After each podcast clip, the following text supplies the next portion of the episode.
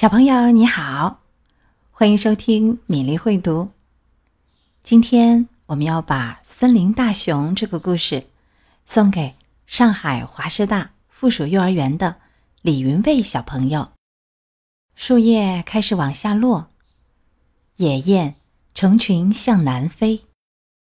森林里的大熊身上虽然裹着厚厚的毛皮，还是感觉风冷飕飕的。他觉得好累，快要下雪了。大熊一边想，一边踩着瑟瑟作响的落叶，朝他最喜爱的洞穴走去。他舒舒服服的躺下，没多久就进入了梦乡。没错，熊是需要冬眠的。洞穴外，风呼啸着穿过森林。开始下雨了。一天早上，树上积满了厚厚的白雪。冬天真的来了。但这一切，熟睡中的大熊一点儿也不知道。忽然有一天，人类来到了森林里。他们带着图纸和工具，把周围的树全部砍掉，一棵又一棵。一颗又一颗。大卡车载着一群大汉，开进这片荒野。他们借助起重机等各种机器，在森林中间建了一座工厂。可是地面冻得比石头还硬，挖土机也没法深挖下去。春天来了，在深深的洞穴里沉睡了一冬的大熊终于醒了。睡了那么久。想要起身还真不容易。大熊连打了好几个哈欠，缓缓地往洞口爬去。强烈的光线刺得他睁不开眼睛。难道我还在做梦？大熊心里纳闷儿，揉了揉眼睛。天哪，怎么回事儿？他终于看清了，整座森林消失了。大熊吃惊地打量着眼前的工厂，半天没回过神来。正在这时，工厂管理员跑了过来：“喂，说你呢，快去干活！”管理员嚷道。大熊吓了一跳。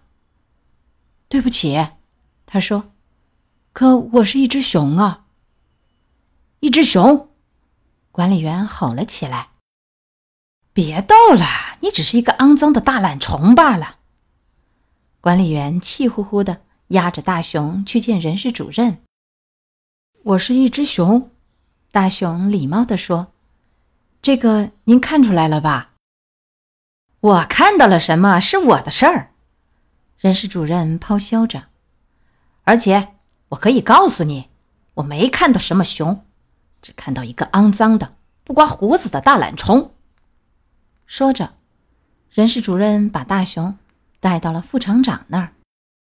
副厂长已经听说了大熊的事儿，他简直怒不可遏。当大熊走进办公室时，副厂长正坐在办公桌旁和厂长通电话。我们这儿有个懒惰的工人，太不像话了。副厂长说：“他居然说自己是熊，一只不折不扣的熊。”我知道。您的时间十分宝贵，厂长先生。可是这个不刮胡子的大懒虫，您必须亲自见见。厂长抽出一点时间，打量了大熊一下，他没有尖叫，也没有咆哮，只是从报纸后面抬头看了一眼，说了句：“肮脏的家伙。”他用的词是“家伙”，为的是避免重复别人说过的懒虫。带他去见董事长，董事长已经知道了，正等着他呢。董事长是工厂里权力最大、赚钱最多的人，办公室当然也是最大的。可他还总是无事可做，无聊的很。董事长静静的听着大熊讲述自己的经历，他有大把时间，很开心。有这种消遣，哦，董事长说：“这么说，原来你是一只熊啊！”天哪！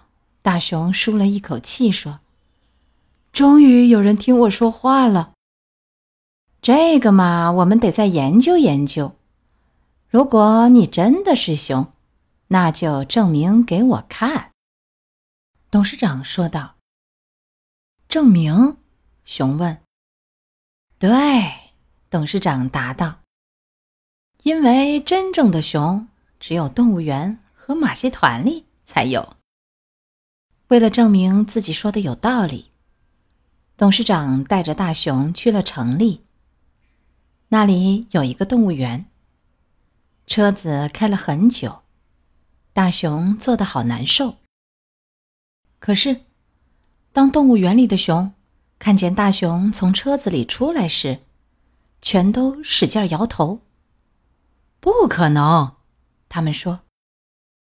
他才不是熊呢！真正的熊是不会坐在车里，而是应该像我们一样，待在笼子里面。也可能待在熊圈里。一只年迈的黑熊说：“他曾经在熊场的熊圈里生活过好多年。”不，大熊吼着：“我是熊，一只真正的熊。”你可真是固执啊！董事长笑着说：“好吧，那我们就看看，到底谁说的对。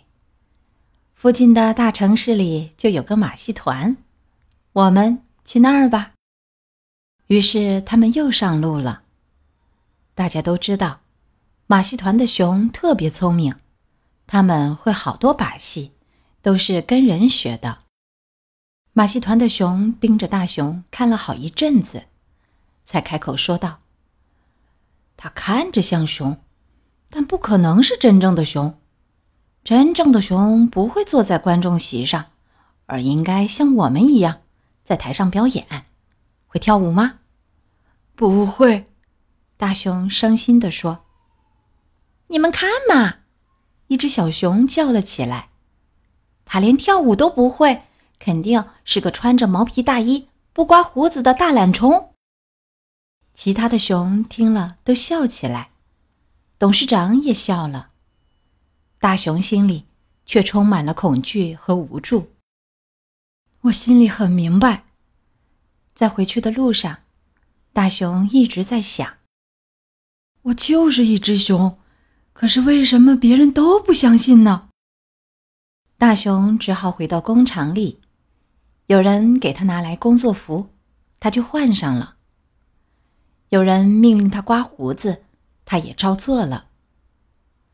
大熊像其他工人一样去打卡上班，然后在机器前面找了一个位置站下来。管理员向大熊交代他该做的事情，尽管一句话也没听懂，大熊还是一个劲儿的点头。他茫然地站在巨大的操作台前，而其他工人看上去似乎都很清楚该做什么。大熊偷偷地扫视了一下四周，想看看其他人怎么干活。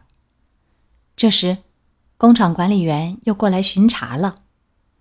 大熊犹豫着，按下了面前的一个按钮，却什么动静都没有。喂，说你呢？管理员冲着大熊嚷起来：“你想不想干活？”大熊又用力按了一下那个按钮，机器既没有轰鸣，也没有爆炸，只有一盏红灯亮了。闪烁的红灯表示机器开始工作了。就这样，大雄成了这家工厂的一名工人，和其他工人一样，日复一日的站在机器前面工作着。四月里，铃兰花伴着春天的气息，在铁丝网外怒放。夏日的高温让草儿变得干涩。八月亮如白昼的夜晚，让大熊久久不能入睡。随着雷雨季节的结束，秋天又来了。一天，午休的时候，大熊望着天边排成队列。逐渐远去的大雁若有所思。这时，管理员走过来对他说：“老流浪汉，你又开始做梦了呀！”一件无法避免的事终于发生了。随着树叶的颜色逐渐变得斑斓，大熊开始感到疲惫。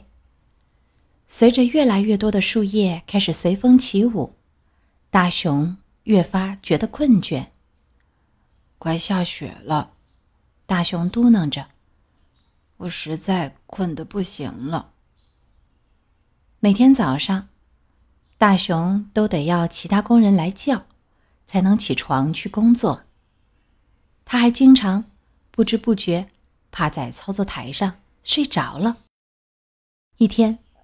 管理员气冲冲的朝大熊吼道：“你把整个工作搞得乱七八糟，像你这种大懒虫，我们不需要。快去收拾东西，你被解雇了。”大熊觉得有点不可思议，目瞪口呆的看着管理员。解雇？大熊问道：“也就是说，我现在想去哪儿就去哪儿？”谁都管不着，是吗？你最好马上离开！管理员开始咆哮：“永远都不许回来！听懂了吗？”没等管理员再张嘴，大熊就立刻取了行李上路了。大熊沿着高速公路走了一天一夜，接着又是一整天。前方似乎看不到尽头，可是。又没有其他路可以走。大熊数着过往的车辆，可惜他在工厂时只学会数到五。慢慢的，雪越下越大，大熊也放弃了数数游戏。冰天雪地里又湿又冷，黄昏来临时，大熊终于看到了一家旅馆。旅馆柜台后面站着一个伙计，他本来没啥事儿可做，却一副忙得不可开交的样子。他让大熊在一边等着，而不是像对其他客人那样问大熊有什么需要。我很累，大熊很有礼貌地说：“想要一个房间。”一个房间？伙计不屑地看着大熊。我们没有空房给工人，更不要说是一只熊了。您说什么？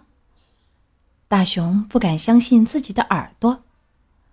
我说我们不租房给工人，更别说是一只熊。我听到您说熊，您是说我有可能是一只熊？伙计的脸唰的变白了，他一把抓起电话，不过。这个动作已经多余了。大熊转身走出了旅馆，他踏着积雪，一步步向森林走去。